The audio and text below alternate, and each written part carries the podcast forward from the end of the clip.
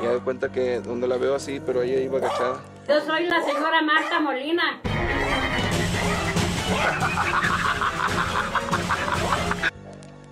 Entonces me hago para atrás, me meto otra vez al cuarto donde estaba. Y de este lado, al cerrar la puerta, venía otro.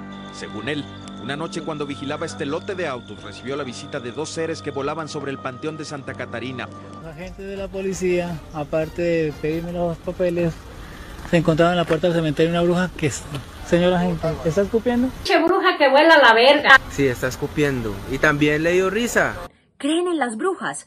Está escupiendo y le dio risa apenas nos Mírenle vio. acá, acá, acá, acá, acá, acá, acá, acá, acá, acá estamos viendo el árbol, acá, acá, acá, acá, acá, acá, acá. ¿Usted sí cree que existen las brujas? Yo creo que sí existen real.